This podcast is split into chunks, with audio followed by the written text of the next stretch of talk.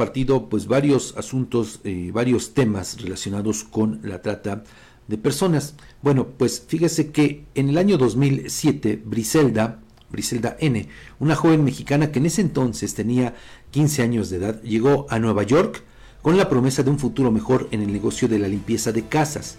O sea, llegó supuestamente para emplearse ahí, pero fíjese, ella desconocía que su tía y otros familiares de ella también estaban involucrados en una red dedicada a la prostitución que incluso por eso la obligaron a ella precisamente a eso, a prostituirse y sostener relaciones sexuales comerciales hasta con 20 hombres todos los días.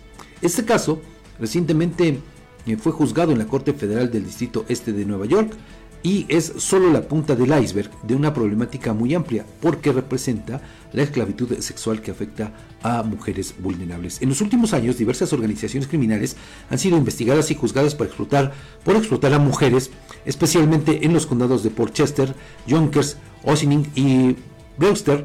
La explotación se presenta a través de engaños y coerción con casos como el de eh, esta mujer, quien fue víctima de la organización de leones tlaxcaltecas conocida como los Meléndez Rojas. Aunque Briselda estuvo bajo explotación sexual durante 14 meses, aprendió, bueno, conoció, mejor dicho, los patrones que se utilizan que utilizan los lenones para enganchar a sus víctimas. Ya lo sabe, encuentros que comienzan con supuestas relaciones sentimentales, falsas desde luego, y rápidamente se convierten en secuestros y terminan en la explotación sexual de las víctimas. A nivel global, el tráfico de personas es la tercera actividad ilegal más lucrativa después del narcotráfico y la falsificación. Y aunque ha habido avances en la persecución de la trata de personas, sigue siendo un delito poco perseguido en comparación con otras ofensas sexuales. Sin embargo, la colaboración entre Estados Unidos y México ha llevado a un aumento en las detenciones y juicios contra redes de trata.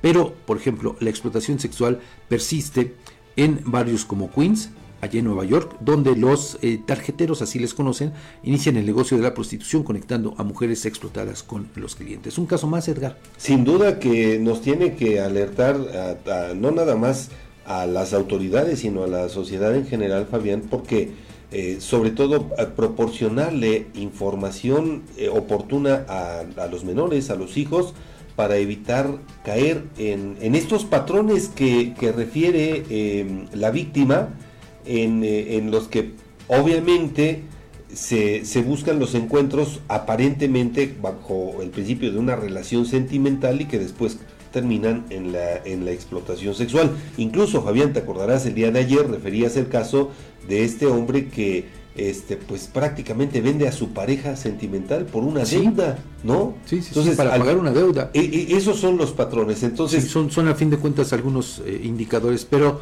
eh, tenemos otros asuntos, Edgar. El seguimiento a esto eh, pues que sucedió ayer en la capital del estado.